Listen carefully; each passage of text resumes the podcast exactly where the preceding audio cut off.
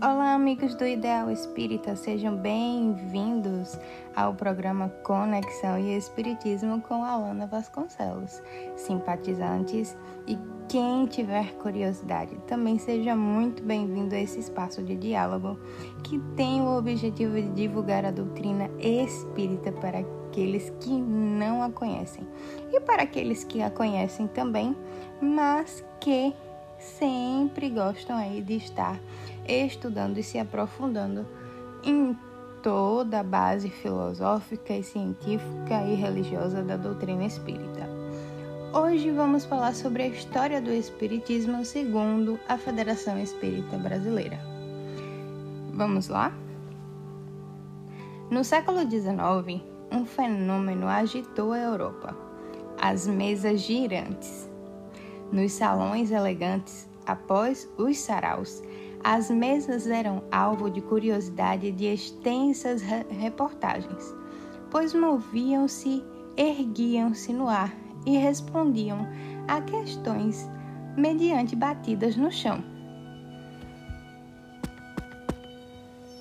Tipo essa. O fenômeno chamou a atenção de um pesquisador muito sério e muito cético também.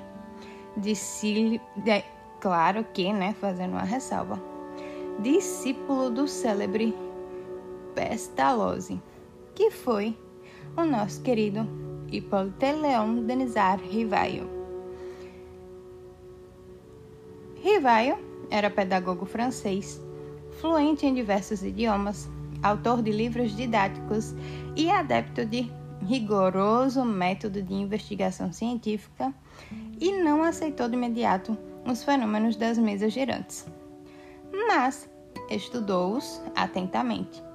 Observou que uma força inteligente as movia e investigou a natureza dessa força, que se identificou como os espíritos dos homens que haviam morrido.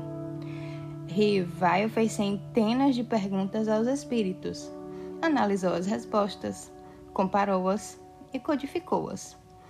Tudo submetendo ao crivo da razão, não aceitando e não divulgando nada que não passasse por, por esse crivo científico.